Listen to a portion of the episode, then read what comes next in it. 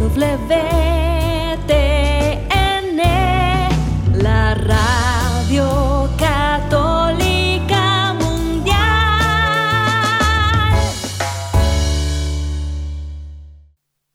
Y ahora en vivo, desde Lima, Perú, EWTN, Radio Católica Mundial, presenta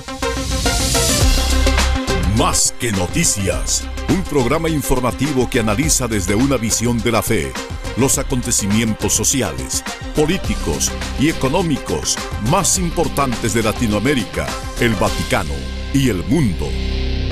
Más que noticias, respuestas a las interrogantes de los temas más actuales y la manera correcta de interpretarlos a la luz de la fe. Vidas ejemplares, actualidad del Vaticano, defensa de la vida, apologética, doctrina social de la Iglesia, devociones y mucho más. Esto es Más que Noticias. Comenzamos el programa. Gracias por estar con nosotros amigos en este momento que nos regala la providencia, como cada momento de la vida. Es una ocasión para que Cristo brille, para que Cristo sea la prioridad de nuestra vida. De esa manera se haga presente, se sirva de nuestro tiempo, el tiempo que Él nos regala, que es un tiempo de salvación. Nada menos que eso.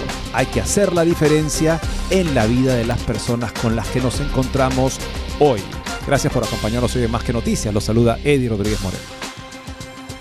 Mi saludo amigos, les habla Guillermo Montezuma. Qué alegría de encontrarnos con ustedes este 12 de octubre, en que la iglesia recuerda a este beato Carlos Acuti, apóstol de Internet, y también están los brasileños en una fiesta porque celebran a Nuestra Señora de Aparecida, y nosotros aquí en esta parte del continente, en Hispanoamérica, los peruanos y todos estoy seguro que miraremos por un momento a la Virgen del Pilar, la patrona de la hispanidad, la madre de la evangelización, para darle gracias por esta tierra, que también se conmemora, pues, aniversario del descubrimiento de nuestro continente, para darle gracias y rendirle un homenaje de gratitud a la Virgen del Pilar, esa columna que no falla, esa mujer que ha abierto las puertas de nuestro corazón para que podamos acercarnos a Jesucristo, ella es la campeona de esta lucha que ha acompañado a los combatientes en el pasado, ahora en este tiempo presente de lucha, de combate. No podemos dejar de agradecer por ese testimonio que nos ha dejado, pero también por estas otras cosas que son parte de nuestra historia, esta lengua con la cual podemos comunicarnos, este idioma que de pronto nos hace que seamos una gran familia, pero en el sustrato se encuentra la fe, y esa fe hemos heredado nosotros de los apóstoles de Santiago, del hombre que salió a evangelizar España y de que de España se convirtió en un pilar para que se pueda comunicar. Hoy es un día muy grande, tenemos que agradecer y suplicar por las cosas que miramos y contemplamos en el mundo en llamas, sufriendo. Y una iglesia que se encuentra pues en esta parte del planeta eh, haciendo un sínodo. Vamos a darle algunos pormenores de lo que acontece allí y esperamos que el Señor pueda iluminar nuestra mente, nuestro corazón con su espíritu. Bueno, este Casarini es un personaje bien conocido en Italia como un exponente de la extrema izquierda. Dice, y hay que tomarle la palabra y damos gracias a Dios por ello, que ayudando a rescatar personas, migrantes en el Mediterráneo, él recuperó su fe. Y eso es algo que respetamos tremendamente, pero lo que sí nos parece extraño es que una persona que, en fin, es más bien un exponente de una línea política de izquierda muy fuerte, haya sido invitada ayer a ser uno de los que mm, básicamente presentaba lo que está pasando en el sínodo en la rueda de prensa. Algo extraño, ¿no? Pero más extraño aún podría ser el poco interés que hay en estas ruedas de prensa. La Santa se ha dicho que son la única fuente de información aprobada sobre lo que pasa dentro del aula Pablo VI, pero, por ejemplo, el día de ayer, la brújula cotidiana cotejó que solo 70 personas estaban viendo la rueda en vivo. Al parecer, se quiere convocar a todos, pero nadie viene. ¿Qué tal si hiciéramos una fiesta y nadie viniera? ¿Qué tal si dijéramos que vamos a acercarnos al mundo y el mundo no está interesado? Tal vez habría que pensar en el estilo del Evangelio en sus inicios y en los grandes momentos de conversión que son la gloria de la iglesia y que esperamos que pueda ser también así en nuestros tiempos. Y amigos, cuando encontramos a pastores y más a la autoridad máxima en lo que es el tema de la doctrina y la fe, que sería el defensor de la fe, que dice que al final, en última instancia, depende de cada pareja de convivientes que decida en conciencia si debe o no comulgar. Nosotros no nos metemos ahí. En verdad nos deja una tremenda pena de que una autoridad de la iglesia diga eso, pero menos mal no es el único en el planeta con estas ideas. Hay gente de la iglesia que tiene ideas claras, valientes, firmes. Estamos hablando del cardenal Burke, que ha recordado que no se puede comulgar en pecado mortal. Vamos a compartirle esta interesantísima nota de Info Vaticana. Guillermo, qué tiempos, ¿no? Donde es noticia que un cardenal recuerde que no se puede comulgar en pecado mortal. Esto es justamente, por definición, la, no noticia, porque deberían decirlo todos, pero como hay tan pocos que lo dicen, es noticia que uno lo diga.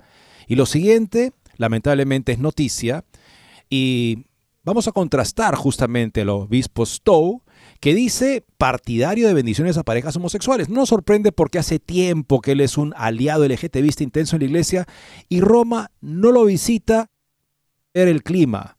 Mientras que Strickland, el obispo de Tyler, sabemos que ha sido visitado y que se ha trascendido que se quiere que él renuncie. Y él dice que no puede renunciar porque él ha recibido un cargo apostólico para el pueblo de Tyler y no puede renunciar. En caso de que la Santa Sede quisiera removerlo, por supuesto tendrá que aceptar, pero él voluntariamente no va a renunciar.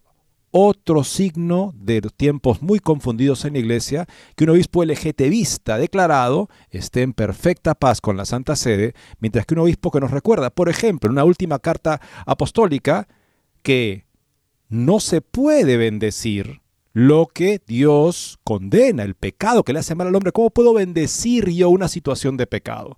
Bueno, la confusión en el sínodo es auténtica. Una carta, la reciente, la cuarta carta pastoral que nos da el obispo Strickland sobre la confusión actual en nuestra Santa Iglesia.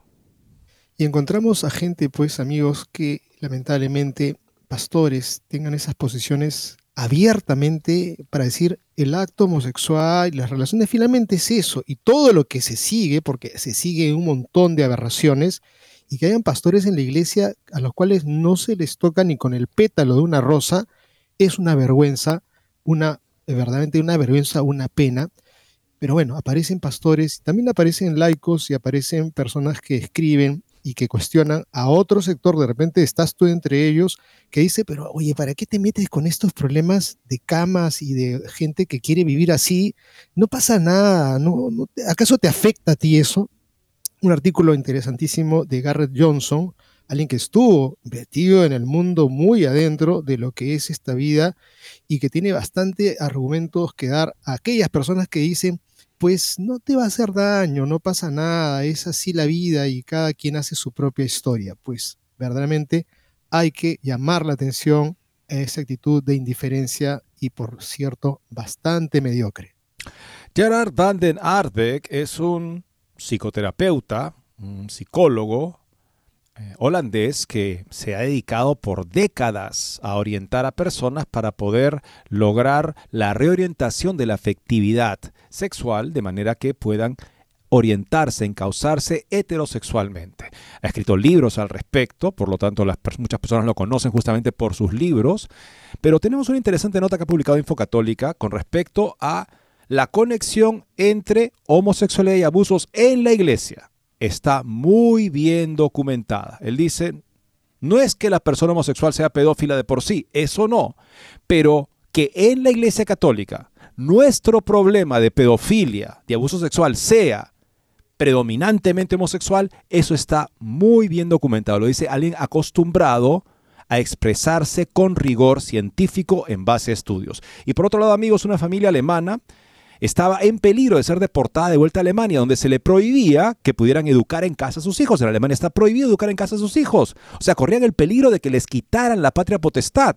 Y había un riesgo de que esa familia se le dijera, ¿sabe qué? Usted va a tener que regresar a Alemania. En tiempos en los que tantas personas entran digamos, este, sin documentos a los Estados Unidos, que esta familia en particular haya estado en peligro de ser expulsada es algo que nos deja a todos desconcertados. Menos mal han eh, intervenido algunos, algunos políticos en Washington para que esto no se dé y tenemos la alegría de poder comunicarles esto con una nota de Catholic Vote.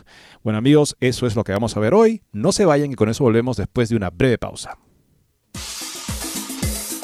No se muevan de EWTN, Radio Católica Mundial.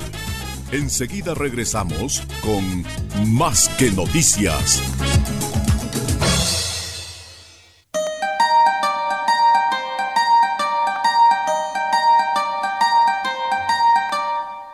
No olvides seguirnos en Facebook como Más que Noticias EWTN. Allí podrás encontrar las noticias que tratamos día a día en el programa. Además, pueden escribirnos con sus comentarios o sugerencias.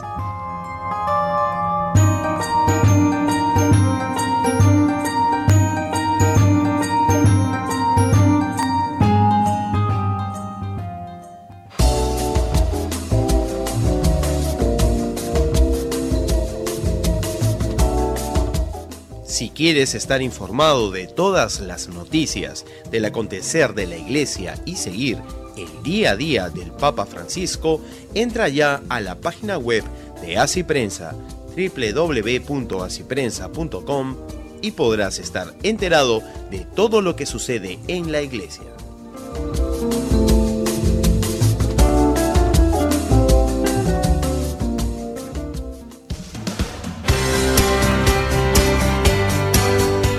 Ya regresamos en EWTN, Radio Católica Mundial, con su programa Más que Noticias. Y comenzamos, amigos, con esta nota que, claro, es curiosa, como una de muchas curiosidades que revuelan en torno al sínodo de la sinodalidad. Ayer en la rueda de prensa del sínodo se escuchó el discurso del ex líder antiglobalización, Casarini, una elección absurda de la, de la comunicación vaticana, así la califica este, el autor de esta nota de La Brújula Cotidiana. Pueden suceder cosas locas, como que yo esté aquí en el sínodo. Es una locura. Luca Casarini, el histórico ex líder de la izquierda antagónica pretendido por Papa por el Papa, o sea, este, invitado, con invitado por el Papa como invitado especial al sínodo sobre la sinodalidad, no se equivoca. El hombre que Italia conoció en los dramáticos días del G8 en Génova del 2001 pronunció estas palabras lleno de sincero asombro en la sede temporal de la oficina de prensa de la Santa Sede durante la sesión informativa de ayer sobre los trabajos sinodales. Pero Casarini es quien paradójicamente sale mejor airoso del briefing de ayer. La elección cuestionable pertenece a la comunicación del Vaticano que eligió al participante probablemente más polarizado para una conferencia en la que se argumentó que el sínodo está libre de cualquier polarización. Casarini, en cambio, es conocido por la opinión pública por su larga militancia en la extrema izquierda y por lo tanto elegirlo para hablar sobre el sínodo a la prensa solo puede transmitir un mensaje específico del evento. Si Casarini fuera una tarjeta para generar algún interés sobre un sínodo que sigue siendo ignorado por la opinión pública, sin embargo no funcionó porque la transmisión en vivo por Vatican News no llegó a más de 70 espectadores.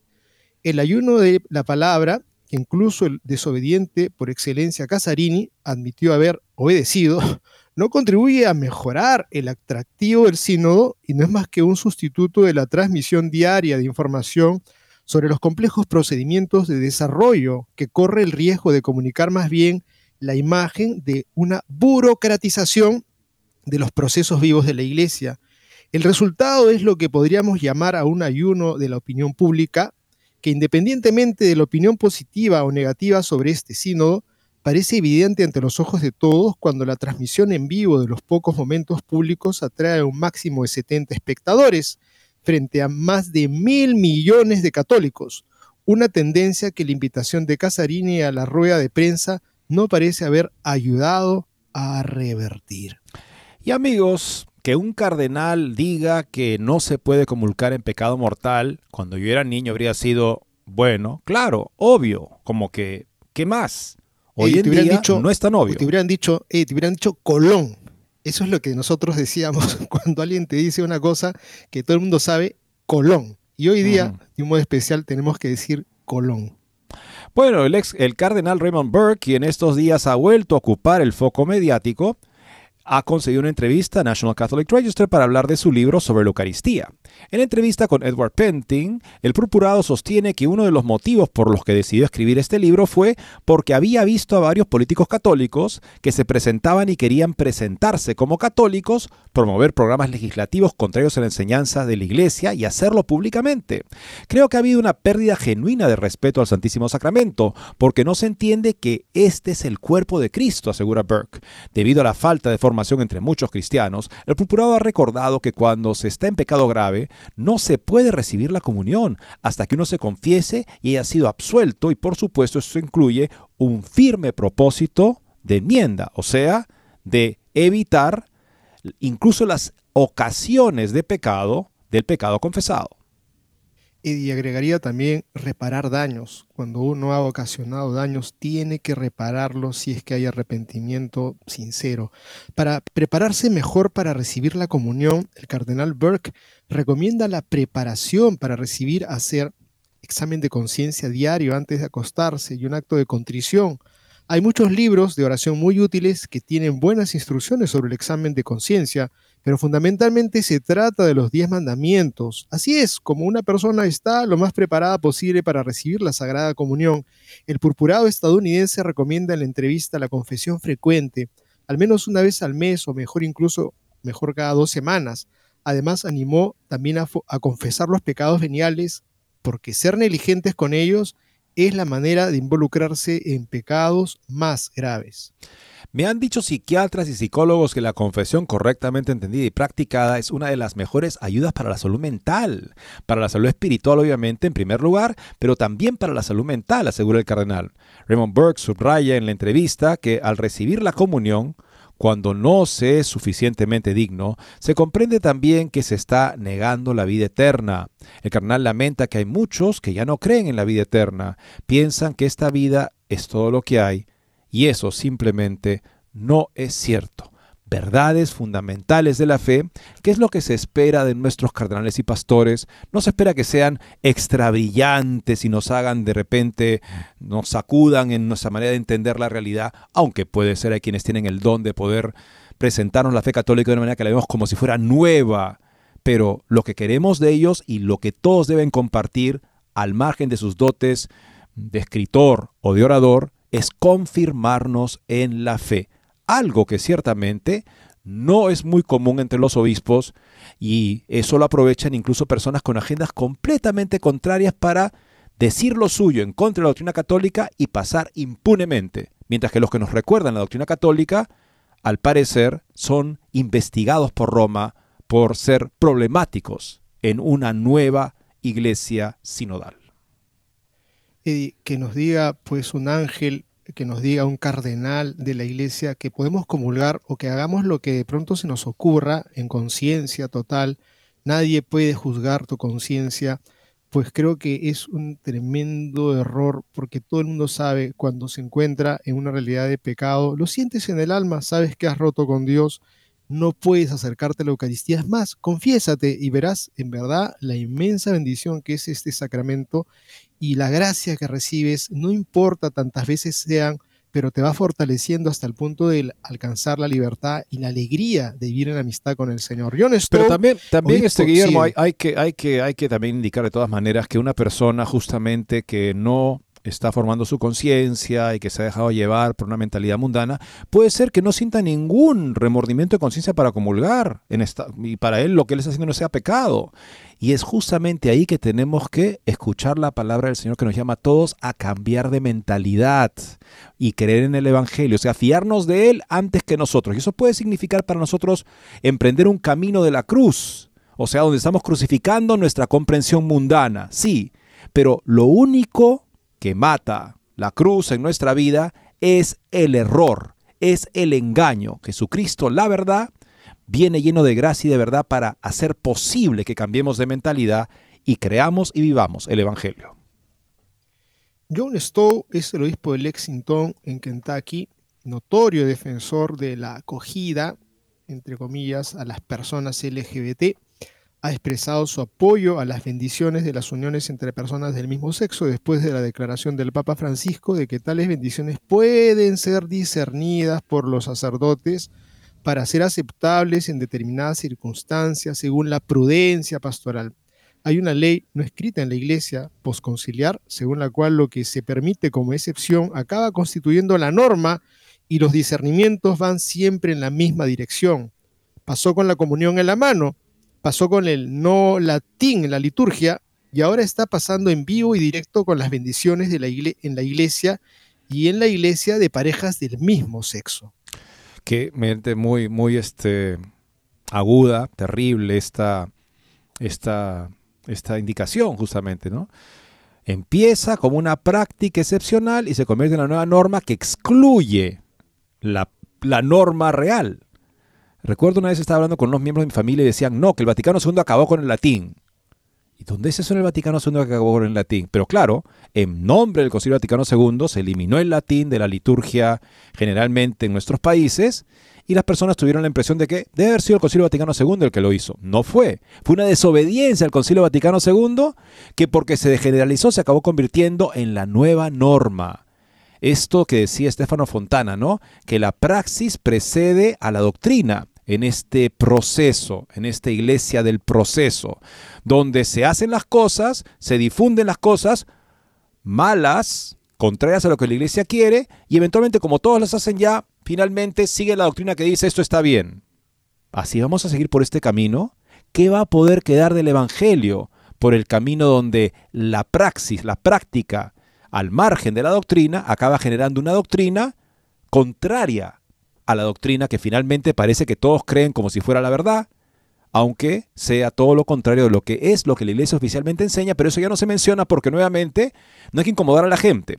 Y al no incomodar a la gente con la doctrina, permito que se difundan procesos en los cuales la gente se acostumbra a vivir al margen de la doctrina y luego tengo que reconocer que está bien, incluso decir que consultar a esas personas abandonadas a su suerte con respecto a la formación en la fe, pueden ser ellos exponentes del sentido de los fieles. Cuánta infidelidad, amigos, en esta actitud de negligencia que finalmente acaba siendo eh, de promoción del error en la iglesia.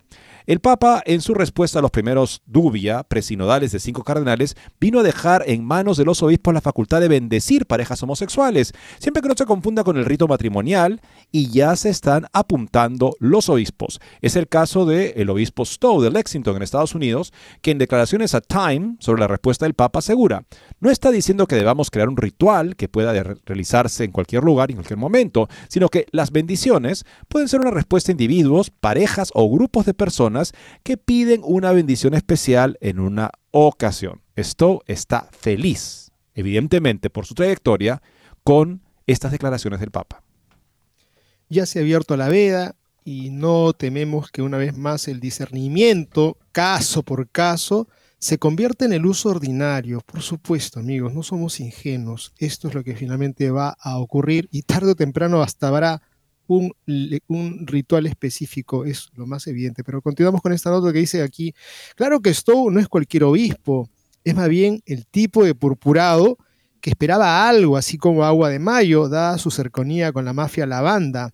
En el 2021 participó en un evento organizado por la Asociación Pro LGBT Dignity Use, que rechaza las enseñanzas de la Iglesia sobre varios puntos de fe y moral. Dignity Use presentó el evento como una reacción al pronunciamiento del Vaticano a principios de ese año de que las relaciones entre personas del mismo sexo no pueden ser bendecidas. La enseñanza publicada por la Congregación para la Doctrina y la Fe en marzo declaraba que la Iglesia carece del poder de dar bendición a las uniones de personas del mismo sexo. Dios no puede bendecir al pecado, enfatizó. Stowe dio una bendición general en el evento, destacando la celebración anual del orgullo. Queridos amigos de la comunidad LGBT, Ofrezco una oración, una bendición para cada uno de ustedes durante esta celebración anual del orgullo, dijo. Su discurso fue precedido por una bendición del orgullo de la directora ejecutiva Dignity USA, Marianne Daddy Burke, informó la agencia católica de noticias. Ha sido juzgado digno y santo de mi deleite, dijo Daddy Burke, Por tanto, id con orgullo que para vosotros no es pecado, sino salvación, promesa de liberación para todos. Amigos, O sea, qué id con- vergüenza. O sea, ir con orgullo al- a este tipo de eventos en los que se celebra el comportamiento homosexual, digámoslo claramente. En junio de 2020, Stowe publicó de manera similar un video del mes del orgullo, en el que se disculpaba por las enseñanzas de la iglesia sobre la homosexualidad y la confusión de género. Unos meses más tarde pidió a las parroquias que colocaran un anuncio para un ministerio LGBT en sus boletines semanales. Bueno, ese ministerio LGBT seguramente no es Courage, que enseña y ayuda a vivir según la moral de la iglesia, lo cual para Stowe es motivo de pedir disculpas, como dice esta nota. Durante el mes del orgullo del 2019, Stowe emitió una tarjeta de oración que celebra el orgullo homosexual e incluye una imagen de un crucifijo del que salen los colores del arco iris, emblema de los eventos LGBT. El señor también dirigió un retiro LGBT en la Universidad de Notre Dame, Universidad Católica. La iglesia está tomada, amigos, por esta ideología y en el pontificado actual no se hace sino felicitar a los que la promueven. No así con los que nos recuerdan que esto es una traición de la misión de la iglesia que debe llamar a todos a la conversión. Sí, la persona con tendencia homosexual también necesita escuchar el mensaje de la conversión. Todos pueden saber personalmente en su conciencia tendencias a qué tienen que ver en contra de la santa ley de Dios. Y entonces la iglesia debe ayudarlos justamente a emprender ese camino, a seguir trabajando en ese camino para dejar atrás el pecado. No dar la impresión de que podría ser digna de bendición lo que Dios mismo nos ha dicho que es un pecado que clama al cielo por venganza. Y miramos ahora, amigos, una nota un poco más alentadora de alguien que es valiente en la iglesia, que se convierte en un campeón de la fe y que sin duda merece nuestra actitud de escucha. El obispo Joseph Strickland ha publicado otra carta pastoral en la que ha continuado advirtiendo contra esta cultura del relativismo, del universalismo, señalando la oportunidad de esta discusión a medida que avanza el sínodo sobre la sinodalidad. En la carta Strickland enfatizó que muchos de los problemas de la sociedad surgen de las ideas del universalismo, la creencia de que uno será salvo independientemente de cómo viva su vida y del relativismo, que nada es objetivamente cierto. A medida que enfrentamos los desafíos en el mundo y en la iglesia hoy, y en particular con la confusión del sínodo sobre la sinodalidad que arde mientras escribo esto, recordemos que solo hay un camino hacia la vida eterna. Jesús dijo a él, yo soy el camino, la verdad y la vida. Nadie viene al Padre sino a través de mí, escribió Strickland. Me sirvo también, me permito recordar que el Señor dice, si me aman, cumplirán mis mandatos. Nada menos que eso. Amar a otra persona no implica obedecer sus mandatos, a menos que sean tus padres y eres un niño menor, etc. Pero amar a Dios sí que incluye y requiere cumplir sus mandatos, porque si no, como dice el Señor, da a entender claramente, no lo amamos. Continuó Monseñor Strickland, el universalismo, esta idea de que todos se van a salvar, hagan lo que hagan, es falso y peligroso, y que contradice lo que Jesús nos dice repetidamente en el Evangelio. Jesús dice que debemos negarnos a nosotros mismos, tomar nuestra cruz y seguirlo, como en Mateo 16, 24. Para contrarrestar la cultura del universalismo, Strickland aconseja a los fieles abrazar los sacramentos, especialmente el sacramento de la reconciliación. Todos somos pecadores y todos necesitamos un Salvador, escribió. Él nos ha dado el camino a través de su gracia hacia la victoria sobre el pecado y la muerte mediante el arrepentimiento y la confesión sacramental, escribió Strickland. A través del arrepentimiento y la confesión sacramental, cada batalla contra la tentación y el pecado puede ser una pequeña victoria que nos lleve a abrazar la gran victoria que Cristo ha ganado por nosotros. Strickland señaló que a medida que uno continúa experimentando la metanoia, que este es el cambio de mentalidad que se refleja en la vida, una conversión espiritual crecerá en aprecio y conocimiento de los sacramentos del bautismo, la confirmación, y la reconciliación. Estos tres sacramentos en particular se complementan entre sí a medida que crece nuestra relación con Jesucristo, escribió Strickland. Si bien la Iglesia reconoce que Dios es soberano y por lo tanto no está obligado a dispensar su gracia únicamente a través de los sacramentos, reconocemos que los sacramentos son esenciales para la vida cristiana y son los medios ordinarios que Dios nos ha dado para que podamos recibir la santificación, la gracia y la salvación que Él ganó para nosotros en la cruz el 22 de agosto de 2022-23, Strickland publicó la carta pastoral a los fieles de su diócesis de Tyler, en Texas. En la carta enumeraba siete verdades sobre la fe. El 3 de octubre, víspera de la apertura del Sino del Papa Francisco sobre la sinodalidad, Strickland publicó una carta de seguimiento explicando la quinta verdad que se refería a la moralidad sexual.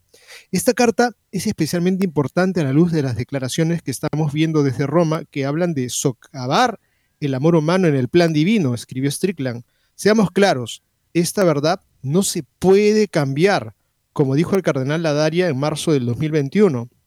La iglesia no puede bendecir el pecado. En lugar de eso, abracemos la belleza del plan de Dios nuestro Padre, atrasado para nosotros sin tan solo escuchamos. En los últimos meses, Strickland ha llamado la atención por su franqueza. En mayo criticó a Francisco en Twitter, escribiendo que rechaza lo que llamó el programa del actual pontificado para socavar el depósito de la fe. En junio, el Vaticano envió dos obispos en visita apostólica a la diócesis de Tyler. Los obispos hablaron con feligreses y funcionarios diocesanos sobre el liderazgo de Strickland y su manejo de los recursos diocesanos. El 11 de septiembre, The Pillar informó que Francisco se reunió con el cardenal Robert Prevost, jefe del dicasterio para los obispos, y el cardenal electo, arzobispo Christophe Pierre, nuncio apostólico en los Estados Unidos para discutir la solicitud de renuncia de Strickland. Strickland sugirió más tarde que no renunciaría si el Vaticano le solicitaba que renunciara, pero que obedecería, obedecería si fuera destituido. He dicho públicamente que no puedo renunciar como obispo de Tyler porque eso significaría abandonar el rebaño que me encargó el Papa Benedicto XVI, dijo Strickland. También he dicho que respetaré la autoridad del Papa Francisco si me destituye de mi cargo como obispo de Tyler. Que este obispo esté en cuestión mientras que esto esté tranquilo y difundiendo su veneno en el alma de los fieles al dar la impresión de que la iglesia está equivocada, no dar la impresión, decir que la iglesia está equivocada sobre el tema de la homosexualidad es un signo de los tiempos que pasan en la iglesia y que requieren más finalidad. Vamos a la segunda pausa del programa, amigos, regresando. Ya muchos dirían, bueno, este tema ya de LGTB ya hay que dar un pequeño, una pequeña pausa porque ya demos una pequeña concesión para estar tranquilos. ¿Es esa la solución? Veremos lo que nos dice Garrett Johnson, que es muy experimentado de cómo se vive en ese mundo que algunos quieren pintar color de arco iris. Con eso ya volvemos. No se muevan de EWTN, Radio Católica Mundial. Enseguida regresamos con Más que Noticias.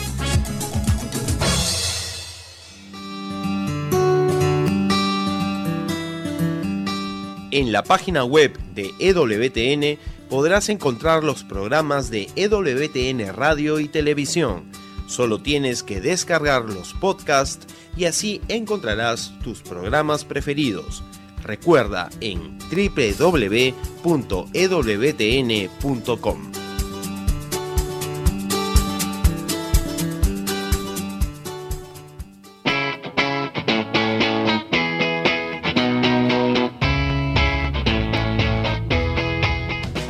invitamos a que visites la página web de Asiprensa, www.asiprensa.com, donde encontrarás todas las noticias y actualidad de la Iglesia en el mundo. No lo olvides, www.asiprensa.com.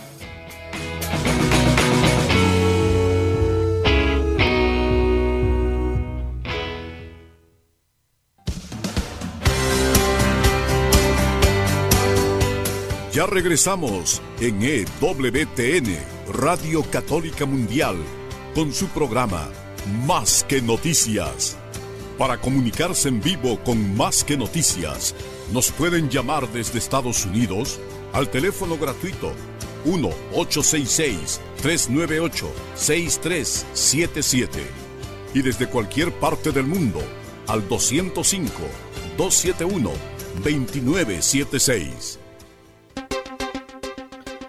Amigos, vamos a compartirles ahora un artículo excelente, pero antes tenemos que mencionar quién es este personaje, Garrett D. Johnson, para aquellas personas que dicen, ya dejen ustedes en paz a, los, a las personas que tienen problemas de homosexualidad, ya la iglesia tiene que ser más abierta, este, además a ti qué problema te viene, por qué los atacas, este, pasemos la página. Pues Garrett D. Johnson fue etiquetado como gay por primera vez a la edad de 7 años. Se resistió a esta etiqueta tanto como pudo, pero finalmente cedió cuando la identidad se afianzó. Vivió una vida gay durante más de 15 años y comenzó a consumir drogas y alcohol en exceso para adormecer el dolor de vivir esta identidad. Cuando se acercaba al final de sus 30 años, se dio cuenta del vacío y el dolor de su vida y poco a poco volvió a Cristo y luego a su iglesia.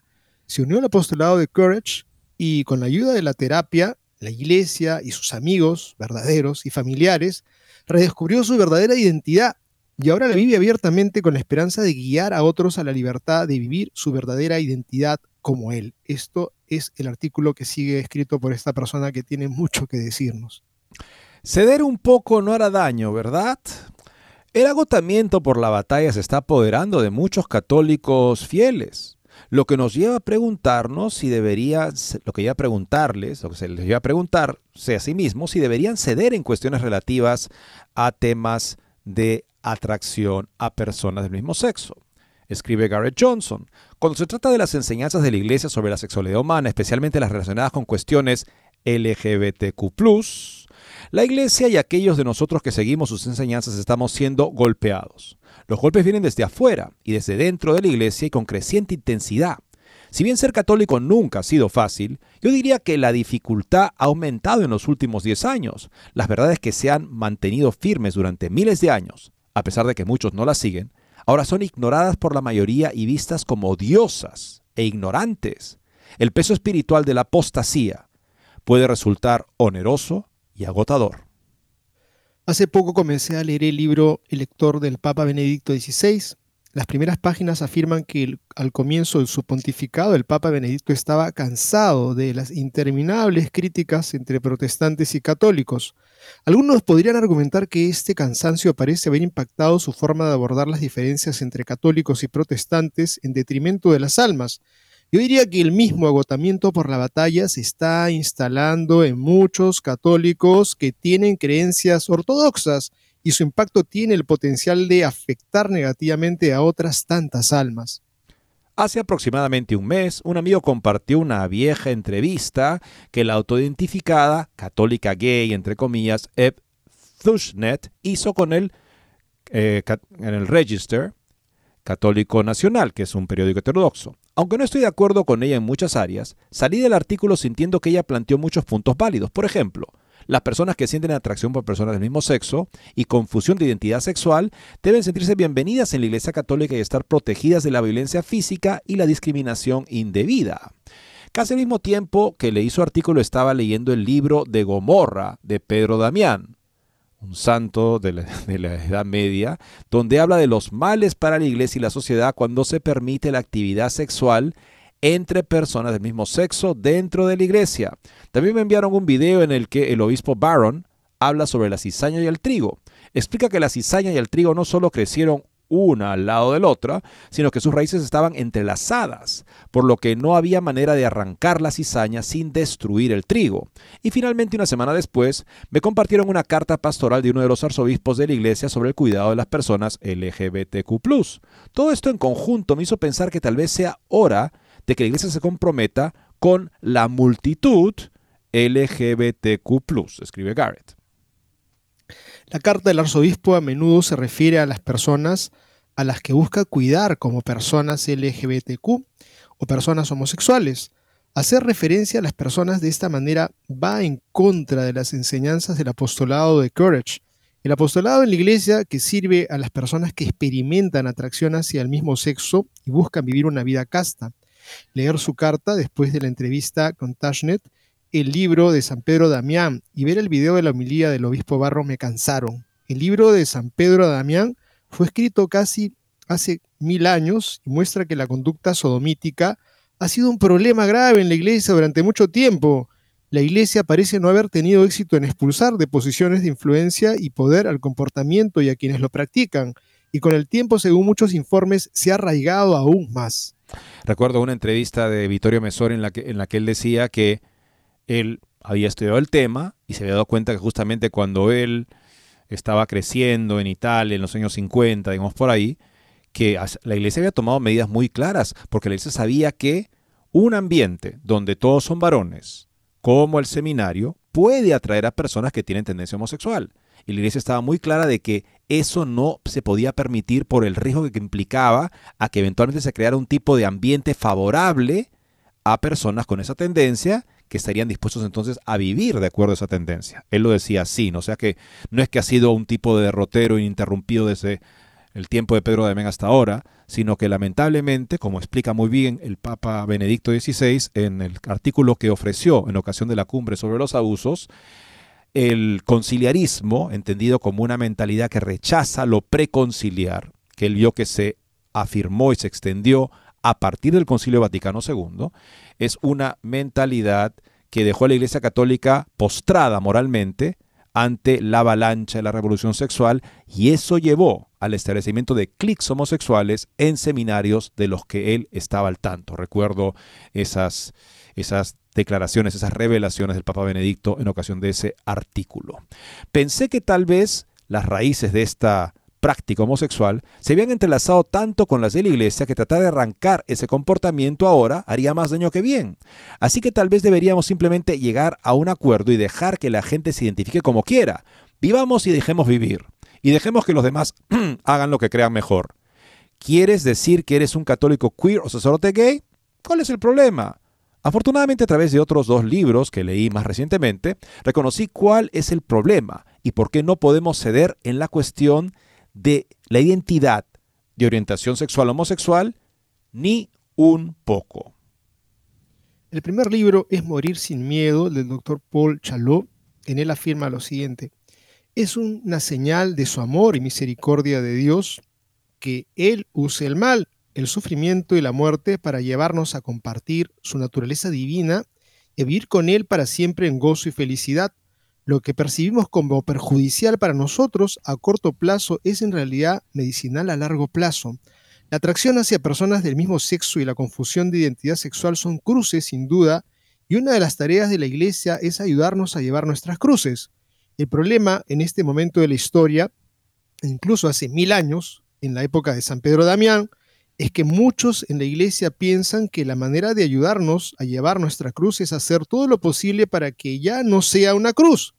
Esto se hace cuando estos comportamientos y deseos que emanan de las heridas son falsamente legitimados por quienes piensan que están siendo amables al aprobar el comportamiento y la identidad gay, mientras que quienes se involucran en estos comportamientos buscan afirmación. La cruz no se aligera con este comportamiento miope en cambio, se vuelve aún más pesada y onerosa porque no trae alivio, sino que nos atrapa en un comportamiento y una identidad que bloquea la gracia necesaria para acercarnos más a Cristo y su iglesia.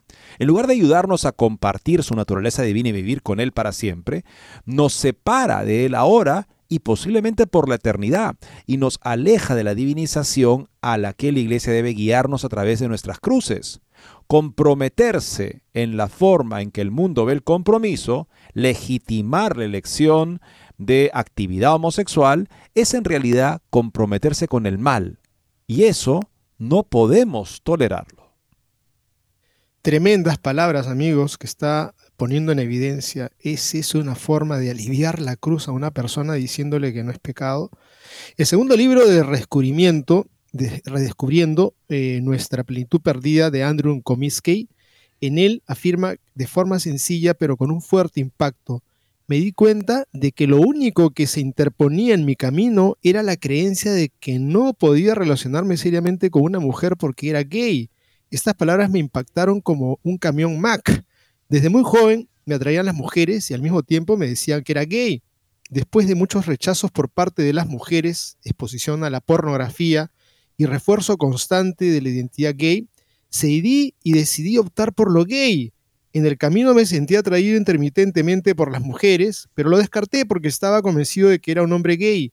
La atracción no debe ser más que un deseo de tener amigos como lo son las mujeres con otras mujeres. Nunca se me ocurrió la idea de que mi atracción por las mujeres pudiera haber sido el comienzo de algo más. como se supone que deben comenzar las relaciones no basadas en la lujuria. Como les creía quienes me decían erróneamente que mi identidad era gay, descarté a las mujeres y cualquier posible relación romántica con ellas. Qué tragedia que me roben esto personas que me impusieron una identidad desde una edad temprana basada en la lujuria y los malentendidos sobre la diferencia entre esta y la atracción.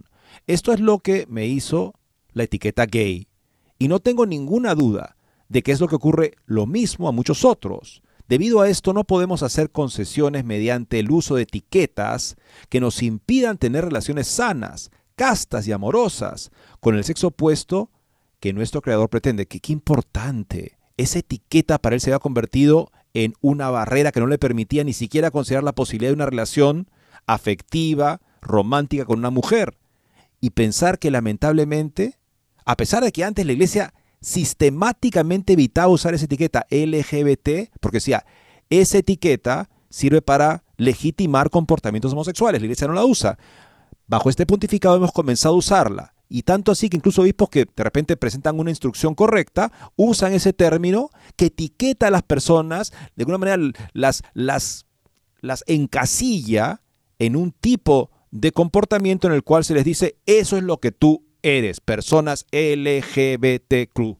Por eso Courage dice, no, no podemos etiquetar a la gente de esa manera porque le estamos condicionando para que se fije en eso que tal vez hasta ahora ha sido su identidad, pero debe reconocer que no lo es. Su identidad es ser hijo de Dios, llamado a la conversión como todos nosotros.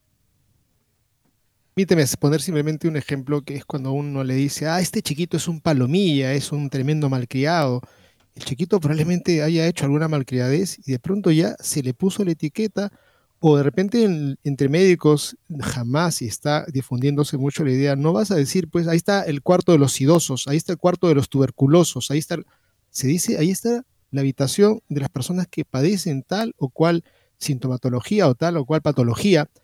Entonces, eh, usar la etiqueta que ellos están queriendo que se les achaque es un error para cualquier cualquier persona que entiende lo delicado que es tocar esta temática, quizá hablar del LGBTQ, sí, a ese sindicato, a esos que de repente ni siquiera están involucrados con eh, la homosexualidad, pero que sacan mucho dinero, quizá habría que empaquetarlos en ese, pero cada persona no. Es un error usar esa terminología. La identidad Guillermo, si me permites, Guillermo, si me permites comentar lo que acabas de decir, recordamos este artículo, me pareció tan juicioso de Eric Sammons, editor de Crisis Magazine, donde él habla de, el artículo se llama las víctimas de la diversidad, algo así, ¿no? Y aquí justamente habla de cinco grupos. El primer grupo, los activistas. Cuando decimos LGBTQ, estamos hablando de los activistas que proponen, que imponen, que, que eh, digamos, amedrentan a todos los demás en la sociedad con su agenda. Después estaban los patrocinadores, las empresas que dicen, bueno, para que no me hagan escándalo, me ponga a, promover esto hasta este año, en el cual le fue muy mal a Target, pensamos a Bad Light, etc.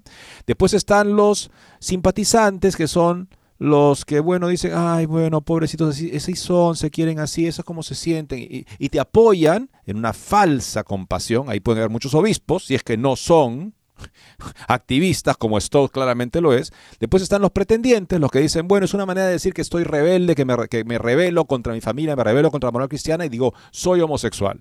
Aunque verdaderamente es un experimento que solo dura un tiempo y se, pues se van. Y finalmente están las víctimas de todo esto, que son las personas que experimentan atracción homosexual y que, como dice aquí muy bien este autor, Garrett Johnson, están siendo etiquetadas como LGTB por el lobby gay y lamentablemente ahora algunos obispos y personas de iglesia desde el Vaticano le están haciendo el juego a este juego de las etiquetas para hundir a esas personas en una identidad de pecado.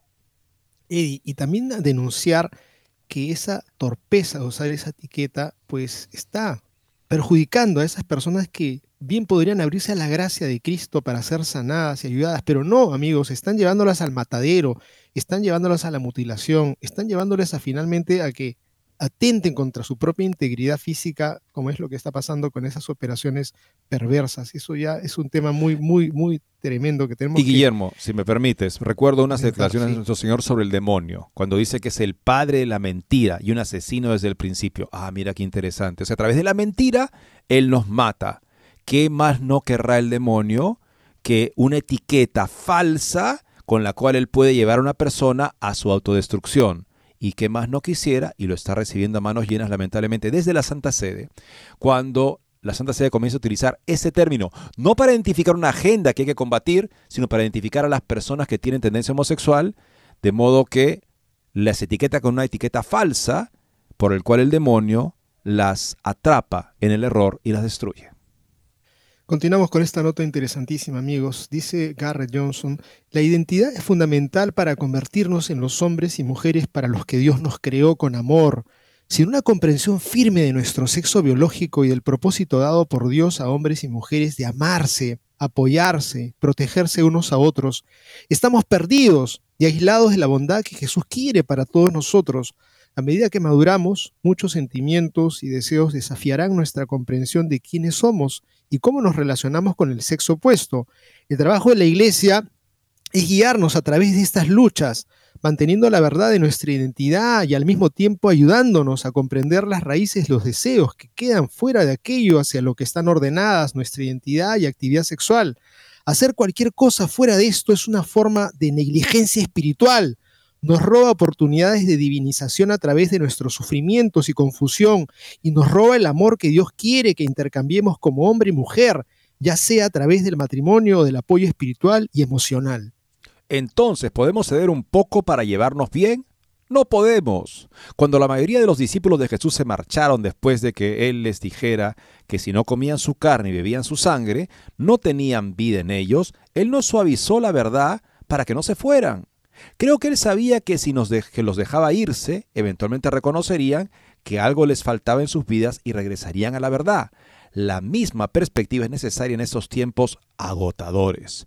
Si comprometemos la identidad, comprometemos la base de lo que necesitamos saber sobre nosotros mismos para ayudarnos a comprender que abrazar como parte de nosotros mismos, que abrazar como parte de nosotros mismos y que rechazar y llevar como una cruz, cuyo llevar puede llevarnos a la divinización que queremos todos. Estamos llamados a hacerlo. El compromiso aquí priva a las personas, o sea, digamos, el transar acá, el ceder acá, priva a las personas de la oportunidad de amar al sexo opuesto como Dios quiere.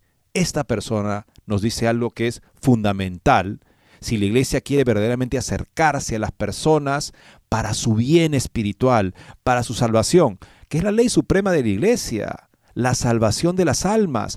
¿Cómo salvo yo a la alma, a, un alma, a una persona, cuando le pongo una etiqueta que el demonio quiere que esa persona se ponga en el alma? Y Pero si la iglesia, que es supuestamente la que nos ayuda a escapar de las ardides, de las trampas del demonio, me empieza a hablar a mí y etiquetarme con esa etiqueta, ¿qué se está haciendo en nombre de la compasión?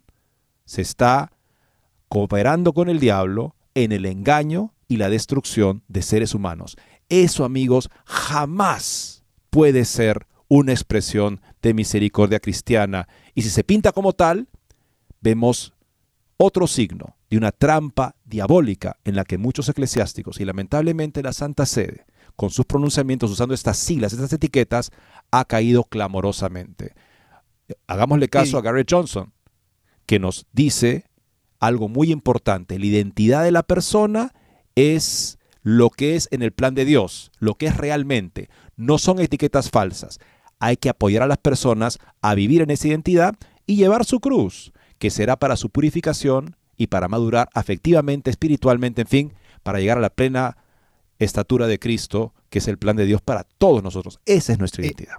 Eh, yo le mandaría a estos cardenales y a estos obispos y a estas religiosas que hay y, a estos confundidos este, este párrafo de, de, Garrett Johnson. La cruz no se aligera con este comportamiento miope. En cambio se vuelve aún más pesada y onerosa porque no trae alivio, sino que nos atrapa en un comportamiento y una identidad que bloquea la gracia necesaria para acercarnos más a Cristo y a su iglesia.